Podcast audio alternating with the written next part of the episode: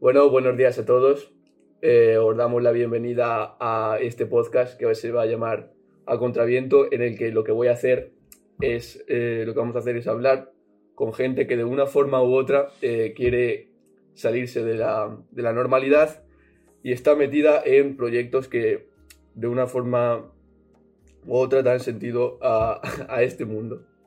Y en este primer episodio, en este primer episodio de este podcast que eh, voy a subir, eh, voy a intentar subir cada semana, estamos con una persona que conozco desde hace mucho tiempo y que eh, siempre he tenido admiración hacia ella por, por su trabajo y, dedicación y que lo que lo hace singular, aparte de que es un, excelente jugador de ajedrez y, un, muy buen profesional, es que estudia la carrera eh, que más fama tiene en España o la, la carrera con mayor nota de corte, eh, que es el doble grado de matemáticas y física. Entonces os presento a, a mi amigo Carlos.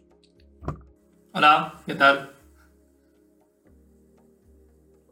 Bueno, eh, este podcast lo vamos a intentar dividir en como en tres partes, en los que más que una entrevista va a ser una charla, eh, en la que queremos mm, mostraros cómo, cómo, pensamos y daros un enfoque, eh, sobre todo a las personas que, que están de nuestra edad, eh, acerca de cómo es la vida, pues en este caso de, de, de un estudiante de, de esta de esta titulación o mostraros más o menos cómo, cómo pensamos. Eh, esperemos que, que, os guste mucho. Eh, Seguro que sí.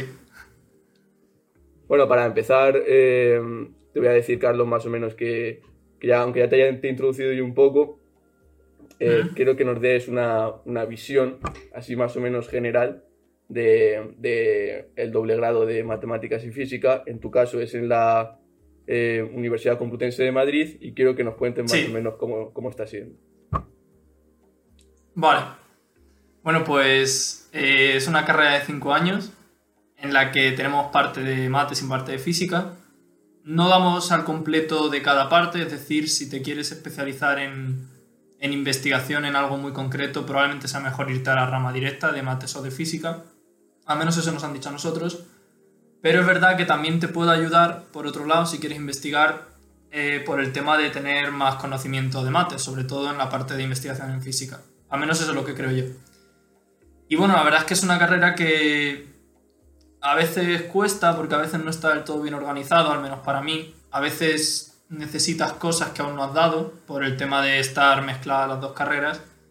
Pero bueno, la verdad es que es una carrera que al que le gusta le encanta y, y por supuesto está muy bien, tiene muchas salidas, eh, tiene fama, lo cual también ayuda a que luego te puedan contratar si quieres trabajar muy rápido. Y bueno, eso es un poco lo que te puedo contar. Y ya que has hablado de las dos, de las dos carreras, ¿cómo llevas el cambio de tener unas asignaturas de una, de otra, estar en una clase eh, con un tipo de gente, sí. a pasar a otra con, con otro tipo? Porque mucha gente que esté intentando o esté interesada en entrar en esta carrera, a lo mejor le da miedo eh, no encajar en ningún sitio. Ya. Ya, la verdad es que yo creo que es mejor porque al final acabas conociendo a más gente. Eh, una cosa que no sé si se sabe es que aunque, por supuesto, la gente que somos del, del doble solemos estar juntas, también depende del turno de tarde o mañana, eh, nos suelen mezclar con gente solo de física y solo de mates. O incluso con otros dobles grados como mates e informática. Entonces eso te ayuda a conocer mucha más gente, por lo que es más fácil encajar en algún sitio. Y yo creo que no cuesta. Te cambias de facultad, pero está al lado, está un minuto andando. Así que está bastante bien por ese lado y, yo creo que no cuesta, no tiene que dar miedo. Conoces más gente y ¿qué más puedes pedir? Vale, eso es, eso es muy interesante. Y con respecto a la universidad, eh, ¿cómo crees que que te está ayudando esta universidad, una de las universidades más con más reconocimiento de España, a, a, alcanzar tus objetivos? O cuéntanos acerca de tus objetivos y qué es lo que te crees que te hace diferente de los demás. Eh, bueno, la verdad es que la Complutense yo realmente no estoy seguro de cuánta diferencia hay entre estudiarlo en un lado o en otro, más allá de la fama. Eh, yo creo que por lo menos en la Complutense hay muy buenos profesores, eso sí. Y además también, para el que no lo sepa, eh, digamos que cada profesor tiene asignado unos horarios de tutoría, entonces si tienes dudas, pues puedes ir directamente a preguntarles con ellos y eso es, eso muy bueno, ayuda mucho. Entonces yo creo que lo de tener muy buenos profesores ayuda mucho. Y bueno, mis objetivos, realmente me gustaría ser ajedrecista. En caso de que no pueda, me gustaría meterme en investigación de física. En astrofísica lo que más me gusta. Y bueno, sé que la universidad es buena también para investigar. Hay docentes muy buenos y metidos en el ámbito de la investigación, claro. Así que bueno, en caso de eso, pues creo que ayuda bastante. O bueno, si quieres trabajar aún más. ¿Y alguna anécdota o algo que te haya pasado con alguno de estos profesores? Porque me consta que mm, son gente que para entrar a, dar a este tipo de asignaturas pues necesitan un doctorado, necesitan unos ciertos años de investigación y en general eh, están muy especializados. Cuéntanos cómo te ha ido con alguno de ellos o, algo que, que te haya sorprendido.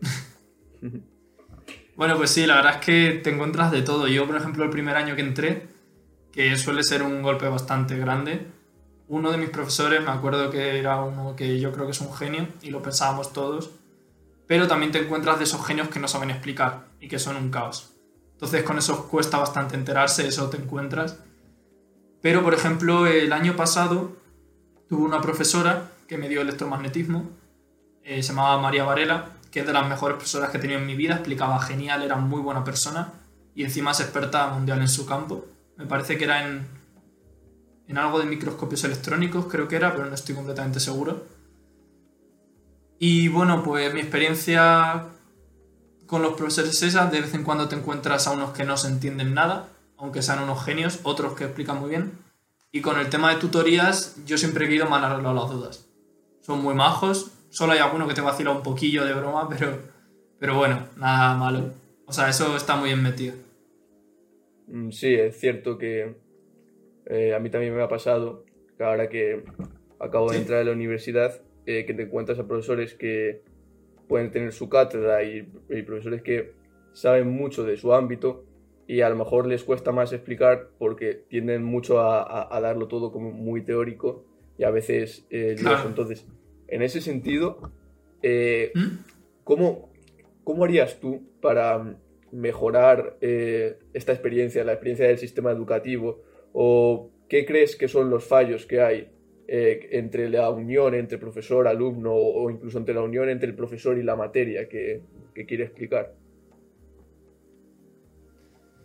Mm, bueno, yo una de las cosas que no estoy seguro si ocurrirá, pero desde luego yo por lo menos los profesores muy buenos que he tenido se notaba que les encanta dar clase. Eh, lo cual no quiere decir que a los que no sean buenos no les guste. Puede gustarles igual o más. Pero yo diría que hay gente que está metida dando clase más por el hecho de que tienen que hacerlo para seguir investigando. Entonces yo procuraría que los profesores que den clase pues eh, les guste de verdad, que sea su vocación, o por lo menos que, que se diviertan y por tanto suelen esforzar más. Y también considero que habría que recompensar de alguna forma a los profesores que mejor lo hacen para los alumnos. Entonces yo supongo que eso también ayudaría a que los demás pues, se puedan esforzar un poquito más si pueden. ¿Crees que... ¿Tú qué harías? ¿Crees que habría que darle más libertad a los profesores? Porque a veces se les exige como seguir un camino recto y a lo mejor ellos quieren, en lugar de hacer ese camino recto, quieren bifurcarse por, por eh, enseñarles a sus alumnos de formas a lo mejor diferentes, mediante experimentos más que mediante ejercicios o exámenes. Sí, eso es verdad. También he tenido algún profesor que va así un poco por su cuenta y, y lo sé que lo hacen muy bien. Lo que pasa es que también a veces algunos de ellos lo hacen igual por su cuenta y a veces sales sin aprender lo importante y, y luego puedes tener problemas. Pero bueno, sí, también es lo que dices.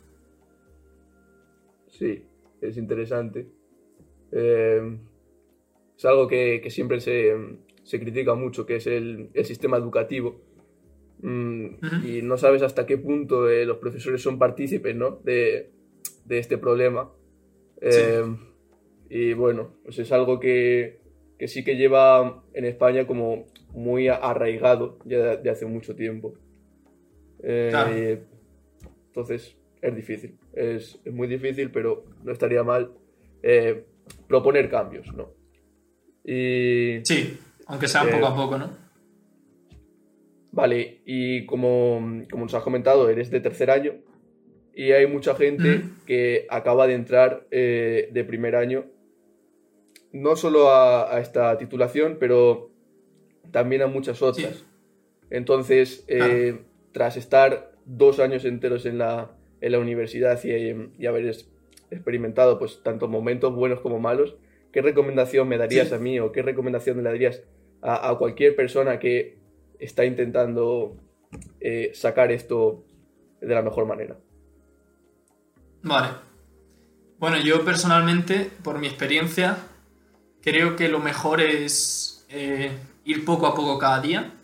Porque, bueno, eh, una de las cosas que hacen muchas personas es que no hacen prácticamente nada durante el curso y antes de llegar a exámenes o un mes antes o lo que sea se inflan a estudiar.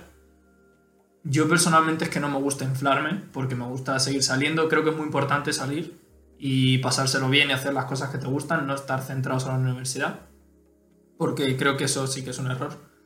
Entonces, yo personalmente lo que hago es que cada día me intento... Algún día puede fallarte, ¿no? Alguno puedes hacer un poquito más. Pero yo por lo menos cada día intento más o menos leerme una vez lo que hemos hecho ese día. Entonces de esa forma vas poco a poco pillándolo también te vas enterando para clases posteriores y al final es una inversión de tiempo bastante pequeña al día y hace bastante, porque luego todo te suena, no, no llegas al último mes y no has hecho nada. Entonces yo diría ir poco a poco y también divertirse. Yo ese sería mi consejo. Sí, eh, yo creo que también es muy importante esto que acabas de decir, eh, de tener en cuenta que estás en una universidad y que no solo vas a estudiar, sino que también vas a, a socializar pero tampoco ir al otro extremo, que es que solo vas a socializar y no tener en mente que estás aquí porque estás estudiando. Eh, claro. Sí, porque eh, tener un equilibrio yo creo que te puede ayudar para cuando llegan estos momentos de los exámenes en los que todo te viene encima y es fácil que, que una persona que no sea capaz a lo mejor de lidiar con tanta, con tanta carga eh, en un momento determinado, pues acabe con, ansiedad o, con un estrés muy, muy, muy alto que no es bueno para nadie, ¿no? ¿Tú cómo lo ves? Claro. Sí, yo, exactamente. Yo, de hecho, incluso haciendo lo que hago cuando llegas época de exámenes, es un periodo duro, sobre todo cuando estás entre examen y examen, a veces se te acumulan varios seguidos. Claro, depende de la carrera, supongo, y de cómo estén hechos. Por lo menos en la mía no hay casi parciales, a lo mejor uno durante el cuatrimestre, por lo que prácticamente vas con todo al, final. Sí. Eh, claro, luego habrá otras que vayan más por parciales y te obligan a ir estudiando. Pero bueno, por ejemplo, en la mía eso es, es una paliza importante la que te tienes que meter en finales. Al menos yo así lo hago. Y sí que hay momentos de mucho estrés, de querer dejar la carrera, de estar harto. A mí por lo menos me pasa mucho. Pero bueno, al final acaba pasando y... Bueno, una forma de minimizarlo un poquillo es eso, ir más o menos al día, por lo menos que no te suene de nuevo todo el cuatrimestre entero en una semana. Entiendo. Y una pregunta, porque eh, la gente que la gente de mi edad, eh, cuando ha acabado ya segundo de bachillerato, ha hecho la EBAU o la selectividad y está, viendo cómo entrar en la carrera, eh, tiene una duda que es eh, si debo hacerla en español, en inglés, y no sé si has estado en, esta decisión, y si lo has estado, sí. Eh, ¿qué, has elegido? ¿Cómo te ha ido de una forma o de otra? Vale, pues mira, yo al principio dudé si hacerla en inglés por el tema de que, bueno, supuse que para investigación quizá era mejor. No lo sé, no te puedo decir si es así o no. Pero bueno, yo al principio lo pensé, pero al final no lo hice porque pensé que igual era pasarme. Eh, supongo que es más fácil en español, al fin y al cabo. Bueno, habrá para quien no, pero en general supongo que siempre es un poco más fácil. Eh, sin embargo, bueno, el primer año lo hice entero en español. Y en mi carrera se puede hacer física en inglés. La parte mates siempre se hace en español. Pero en el segundo año tenía que elegir entre turno de mañana con física en inglés o turno de tarde. Y yo personalmente no me gustaba el turno de tarde. Entonces me apunté al turno de inglés de mañana de física. Y la verdad es que decir que estoy muy contento. Porque no sé cómo serán otras universidades. Pero por lo menos en la mía yo lo que creo es que los profesores que lo dan en bilingüe suelen ser muy buenos. Porque se nota que les gusta. A casi todos los que me han dado en inglés. Hay alguno que no pero casi todos los que me han dado física en inglés se nota que les gusta enseñar y son muy buenos y se lo ocurran. Mientras que cuando tuve física en español en primero, tenía profesores buenos y profesores malos. Entonces yo por ese tema creo que igual sí que merece la pena intentarlo, si no te cuesta demasiado.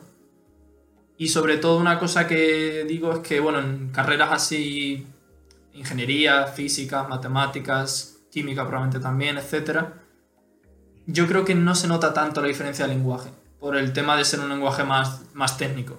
Bueno, quizás mates puede cambiar más, pero... Claro, en otras, en otras carreras ya como medicina o cosas así, supongo que ayudará, pero no sé ya si será bastante más difícil que el español. Sí, a mí ¿Tú lo, estás haciendo en inglés? Yo, sí, como me acabas de preguntar, eh, yo he empezado este año y, y lo cogí en inglés porque a mí es, un, es una oportunidad que me atraía, el poder estudiar algo eh, en otro idioma, pues creo que era beneficial, beneficioso para mí. Y es lo que acabas de decir. Yo estudio ingeniería electrónica en la, en la Universidad Carlos III de Madrid y sentía que la, la, electrónica no podía estar muy, muy desligada del inglés. Eh, no era como una carrera de derecho o una carrera de, de, de ciencias sociales pura, que, que sabes que tienes que estar en contacto, pues a lo mejor con las leyes de, tu propio país. Eh, y hasta ahora eh, lo, que, lo que he notado es que los profesores que tengo, o los, profesores que me han, me han tocado, son, están muy implicados, demasiado implicados en, en aprender el inglés y, y, sobre todo en dar su asignatura de la mejor forma posible. Además, suelen ser profesores jóvenes que están con mucha ilusión, a lo mejor llevan pocos años en la, en la universidad y la mayoría son investigadores, como, como el caso de mi, de mi profesor de, física. Y no sé si ha sido casualidad, pero sí que para, para las personas que estén dudando entre meterse al inglés o español, yo lo que diría es que si tienes una base de inglés más o menos buena, en la que seas capaz de entender eh, y de seguir una conversación normal, eh, que no duden en, meterse en este programa bilingüe. Porque así que se van a beneficiar mucho de, de estos profesores. Sí. Yo también una cosa que quiero decir es que, o sea, por supuesto hay que entender el inglés para poder seguir las clases, pero luego a la hora de, por lo menos en mi carrera, no sé cómo será en la tuya o tus profesores, pero a la hora de hacer exámenes, por ejemplo, en inglés, además de que hay algunos que incluso te lo dejan hacer en español, eh, más allá de eso no les importa la gramática. O sea, si tienes un error gramatical, eso les da igual, porque ahí no vas a aprender inglés, ahí vas a aprender tu carrera. Es sencillamente para que te aprendas a comunicar en inglés sobre tu tema. Entonces, que tampoco es necesario escribir perfecto como en un examen de inglés. No sé si en la tuya pasa igual o no. Sí, más o menos, más o menos es así. Y más o menos eh, cambiando un poquito de tema, eh, sé que tienes muchas aspiraciones. y entonces, una pregunta que me gusta hacer a la gente es que cómo se ve en un periodo corto, eh, medio, bueno, corto o no, más, más o menos de medio. de medio o largo plazo, que son los, en, cinco, en cinco años, ¿cómo te ves? Vale. A ver, ¿cómo quiero que me, cómo me gustaría verme? bueno, con la carrera acabada, espero acabarla en tres años más porque la voy a hacer en seis en vez de en cinco, por ir un poco más relajado. Ah, a mí me encantaría verme estudiando ajedrez y dedicándome a eso, a competir y seguir mejorando y echarle muchas horas a mejorar. Pero bueno, realmente no sé si lo voy a conseguir o no. En caso de que no, pues me veo haciendo un máster eh, por la rama astrofísica, ya digo, no sé bien cómo van, ni dónde se hará, ni, ni nada de eso. Pero bueno, eso es más o menos como me veo en cinco años. O como quiero verme. Muy, muy interesante. Eh, yo creo que se te va a dar bien, porque desde lo que te conozco, eh, sé que no te vas a rendir a la primera y con suerte puedes conseguir todo lo que te, todo lo que te propongas. Y a lo mejor eh, sigues con tu carrera en, el ajedrez y a, lo mejor buscas también la astrofísica, que sí, y las dos cosas. Claro, también pues, podría darse. Sí, eso, eso puede estar muy guay. Mm. y en este sentido, eh, ¿cuál, es, ¿cuál ha sido tu mayor aprendizaje? Eh, ya no, ya no en, cuanto a la universidad en estos, en estos años, sino ¿cuál dirías que a lo largo eh, de estos 20 años, cuál ha sido tu, tu, mayor aprendizaje o, o qué, qué recalcarías si dijeses, eh, ostras, ojalá haber aprendido esto cinco años atrás, seis años atrás. Uf, em, yo creo que diría que hay que creer en uno mismo por, por encima de todo. Bueno, a ver, por encima de todo, siempre que por supuesto no, no pases por, por encima de otros, ¿no? Hmm. Yo creo que hay que creer en uno mismo y tener confianza porque aunque todo parezca que va mal, al final si no crees tú es que es muy difícil que lo consigas.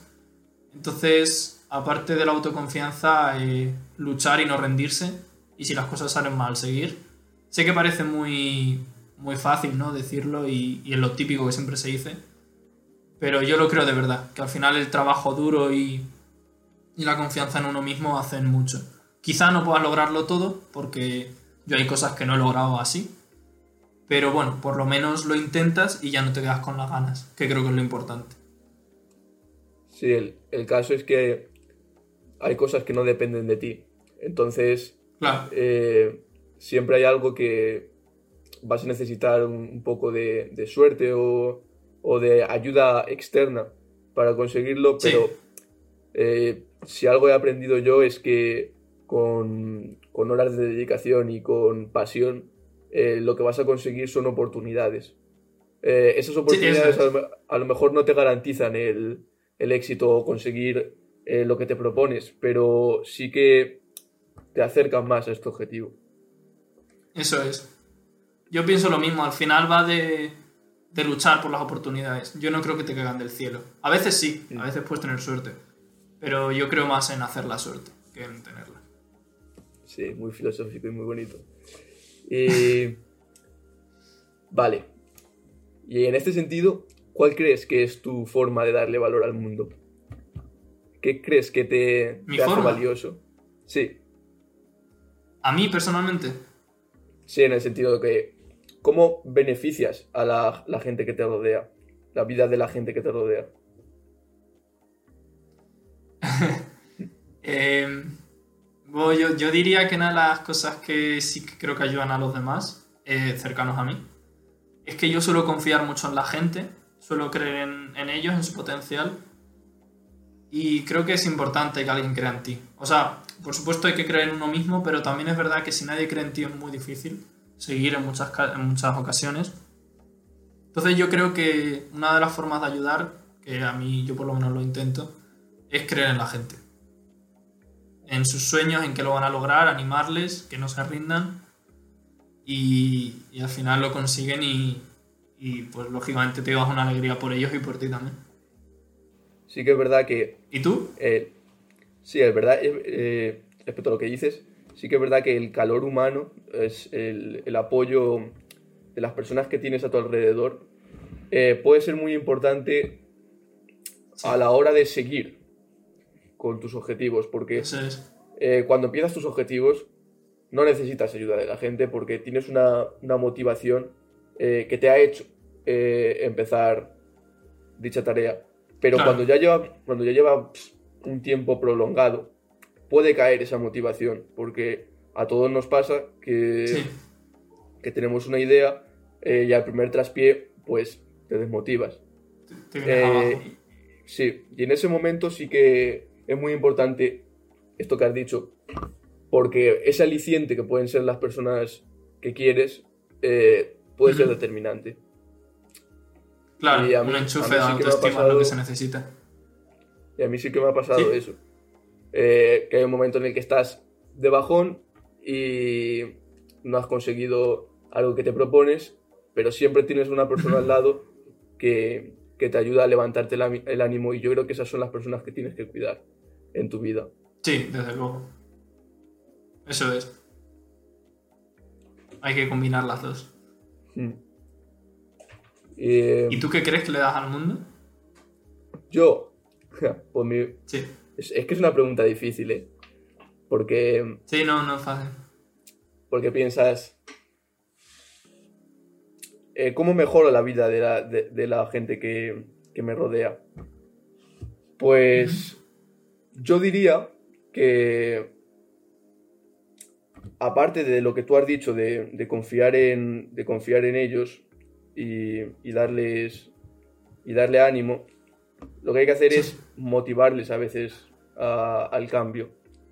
En el sentido de mm, no saben, no está- está- están indecisos, son personas que están inde- son, gente que está indecisa y mm, darles ese empujón, pues siempre, siempre es, sir- sirve de ayuda. Sí.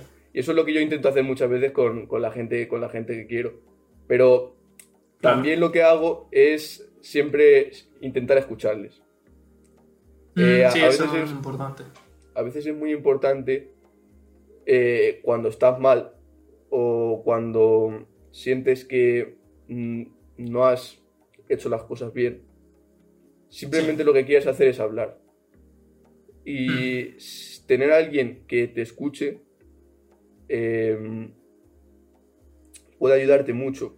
Sí. Y no solo escuchar, Y sino sin que te juzgue, pero tampoco te dé la razón como, como Claro. un tonto.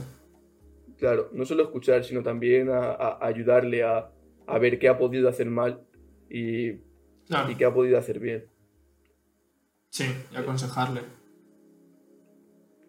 Bueno, pues has, eh, ha sido un- una serie de preguntas duras, ¿no? muy, ¿De muy qué perdona que personales. se ha acordado? Ah, ¿Cómo? sí, sí. Sí, Sí, sí, han sido bastante personales, sí.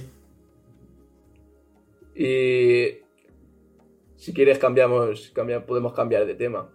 Eh, Venga, como tú has dicho antes, tú has dicho antes una cosa que me, que me, me ha gustado mucho y es que estás Mm. muy interesado en, en la astrofísica y, y en, lo que, en lo que es más o menos el, el universo. Sí. Eh, y, y eso me, me hace ilusión porque soy mucho de, de- de preguntas filosóficas y, y todo este sentido. Entonces, Sí. eh, una que me ha venido a la, a la mente cuando lo has dicho es que si piensas que Ah. el mundo en el que, en el que vivimos es un mundo real. Porque hay mucha gente y, y muchas teorías científicas que seguro que conoces que, que- que dicen que este mundo no tiene por qué ser real. Entonces, que- quiero, que me, quiero que me digas eh, cuál es tu opinión, si crees que sí, si crees que no, y qué consecuencias tendría tanto una como otra. Uf. Pues la verdad es que no lo sé, nunca me lo he planteado. Ese tipo de teorías eh, no las he escuchado mucho, solo alguna vez. Pero lo cierto es que a mí en concreto no me llaman mucho, porque realmente creo que no se puede saber. Es algo que pues trasciende ¿no? a nuestros conocimientos y nuestra forma de poder percibir el mundo. Entonces, es que, ¿qué entiendes por realidad? Eh, yo creo que consecuencias no tiene, para mí personalmente, porque ya sea que todo me lo estoy imaginando yo o que se lo está imaginando alguien o lo que sea, la cosa es que tú estás aquí, tú sientes, eh, sientes que tienes tu vida y para ti es real. Entonces al final a mí emocionalmente no me, no me afecta ese tipo de, de cosas. Y claro, es que no te puedo responder porque es que no, creo que no lo puedo saber. Entonces no, no es un tipo de cosas que me plantee. ¿Y te ¿Tú qué opinas? saberlo? ¿Te gustaría saberlo? Mm. Yo creo que no. Porque en el, peor de- en el mejor de los casos me quedo igual. Y en el peor de los casos igual me llevo una depresión por el camino. Claro, es. ¿Y tú qué opinas? Eh, sí, ahora, ahora, ahora te explico más o menos lo que opino. Porque Vale. eh, realmente lo que hacemos es volver al típico mito de. incluso al mito de la caverna. O, o a, la, o a la forma de, de, de decir, ¿qué prefieres? ¿Vivir en, en una realidad que a lo mejor te sea. eh, que sea una realidad triste, Dura. una realidad que sea do- dolorosa? O en Sí. una mentira placentera. Claro. Yo no sabría qué, qué elegir si- entre, entre estos casos. Quizás eh, una mentira placentera sí que es verdad que es lo mejor en cuanto a... la- Es la mejor decisión en cuanto a, a las consecuencias que va la a tener. práctica también. Sí. Pero eh, si algo creo que, que me mueve es conocer la verdad. Eh, yo creo que a to- todas las personas tenemos esa curiosidad de, de saber Sí. qué, qué es lo que está pasando aquí. Y bueno, es lo que me, lo que me hizo irme a un- por una carrera de ciencias y, y este sentido. Y yo creo que este, que este mundo sí que es real. Porque aunque sí que pueda haber posibilidades de que no lo sea, de que todos seamos producto de, de- de- de simplemente un ordenador, mm, Sí. eh, me gustaría pensar que, que esto es verdad y que Claro. aunque no sepamos todas las respuestas de- del mundo, sí que, que estamos cerca de, cerca de ellas. ¿Sí? ¿Tú crees eso? Pues, a ver, creo que vamos por un buen camino, pero que nos falta por conocer, por conocer mucho. Y, Sí. y quién sabe si en una, en una civilización de años y años en adelante puede hacerlo. Porque tú crees que el- la civilización humana va a durar mucho más tiempo. La verdad es que no tengo ni idea. O sea, a ver, yo creo que se va a acabar en algún momento. Eh, sí, la verdad es que creo que en algún momento se acabará todo. Mm, es que no tengo ni idea, la verdad, porque ahora mismo no veo una amenaza tan grave como para que se acabe la humanidad. Pero claro, es que avanza tan rápido todo. Por ejemplo, hace 200 años no tenía nada que ver la vida con cómo era ahora. Y bueno, sin ir más lejos, ahora mismo el, el armamento nuclear de la Tierra es... Creo que podría arrasar prácticamente toda la humanidad, o al menos Sí. eso me parece haber escuchado varias veces. Entonces, claro, en cualquier momento se puede torcer, o puede venir una pandemia como acaba de pasar, podría ser incluso más fuerte. Entonces, hombre, yo supongo que va a durar más. Por lo menos mil años supongo que sí. Pero es que, claro, ya... Yo creo que cada vez el, hay más riesgo en cuanto a tiempo tiene que pasar para que ese riesgo sea fuerte.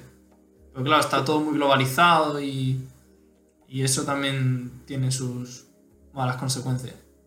En general es como ¿Tú crees que va a más- durar mucho? Sí, en general es como que somos cada vez más frágiles. Porque Sí.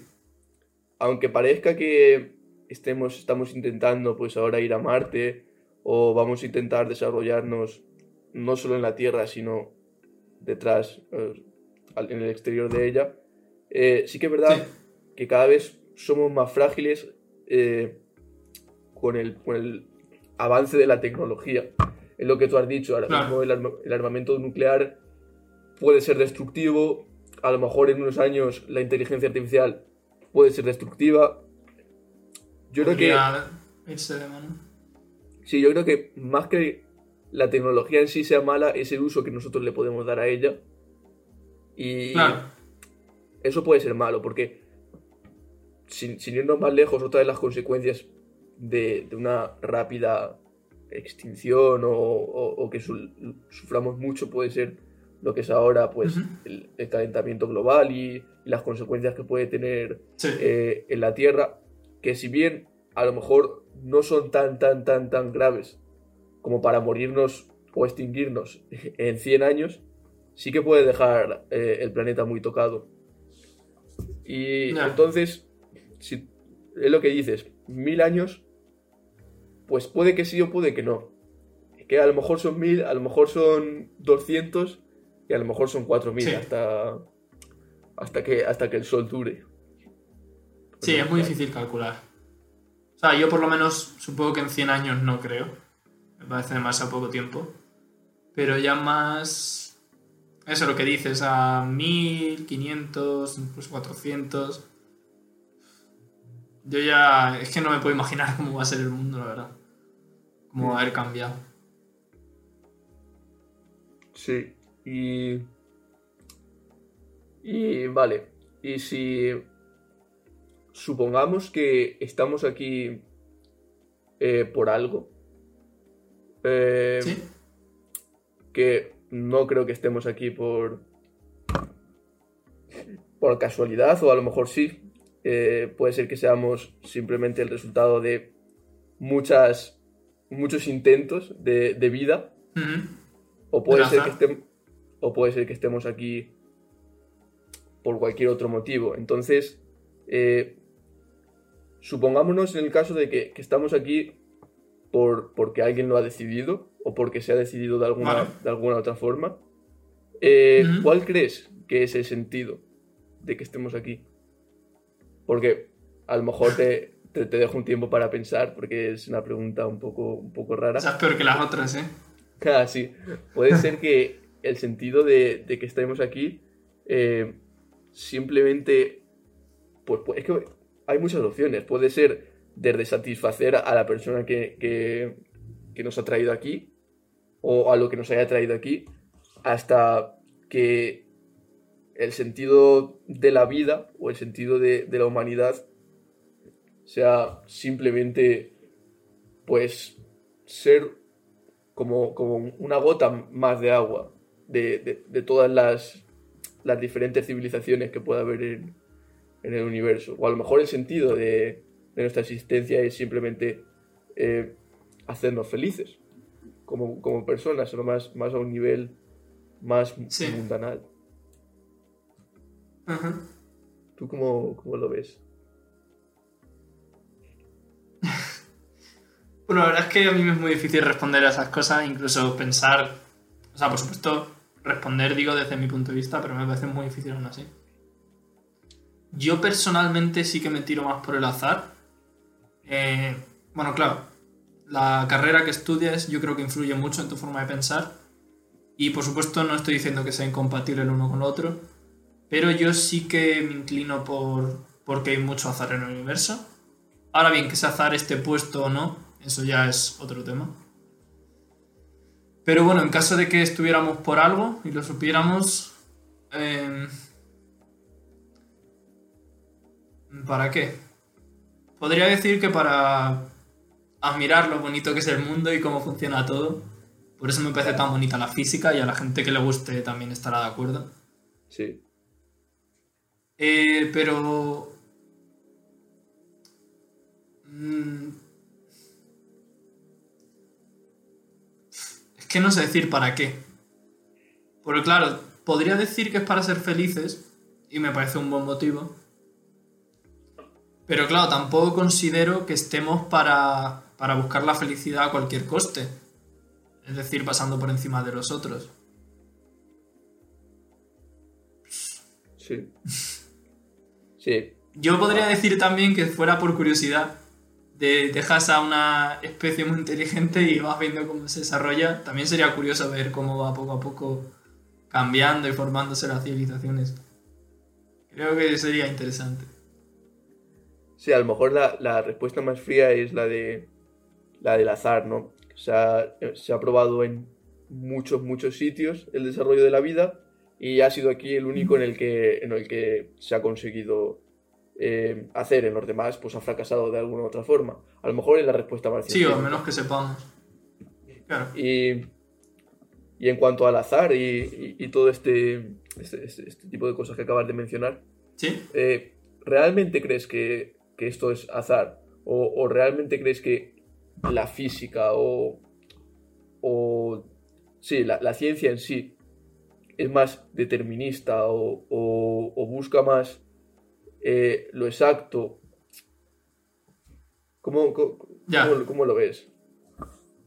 Pues creo que es muy curioso porque a primera vista podría parecer que la ciencia es muy determinista y que cree en la exactitud de muchas cosas, ¿no? Y yo, por ejemplo, lo pensaba con la física.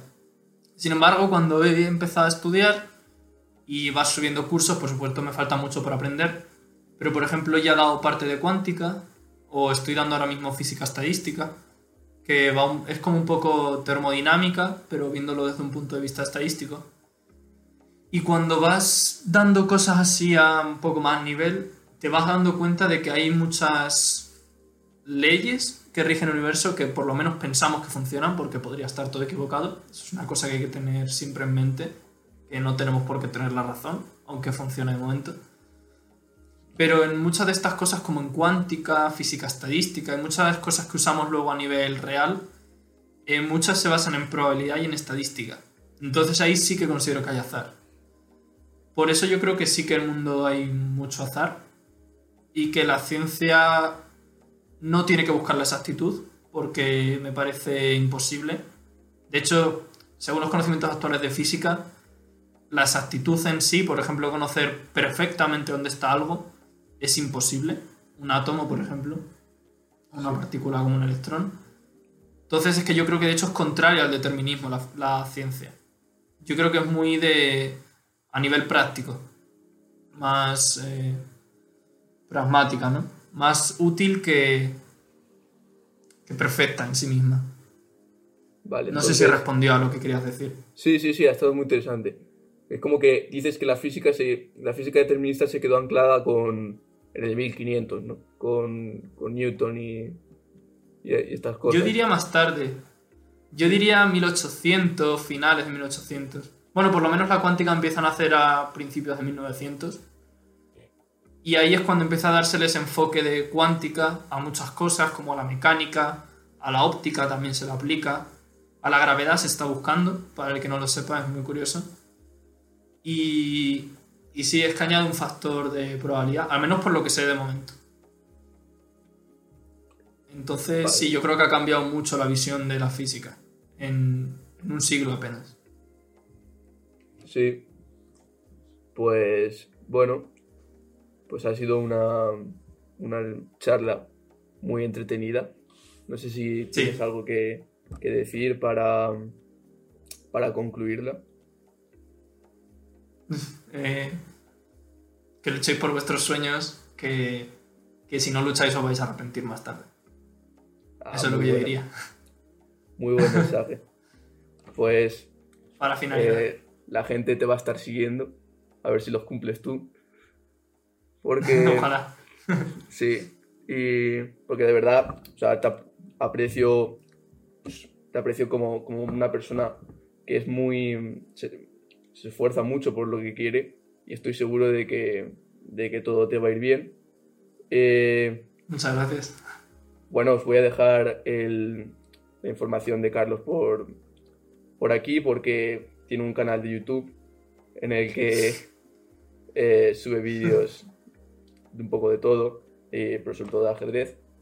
Y si os Sí. interesa, pues explica muy bien y, y es una máquina. Y espero que os haya gustado este primer episodio del, del podcast que vais a poder encontrar en, en diferentes plataformas como Spotify o mismamente en YouTube. Y pues nada, nos vemos en el siguiente episodio.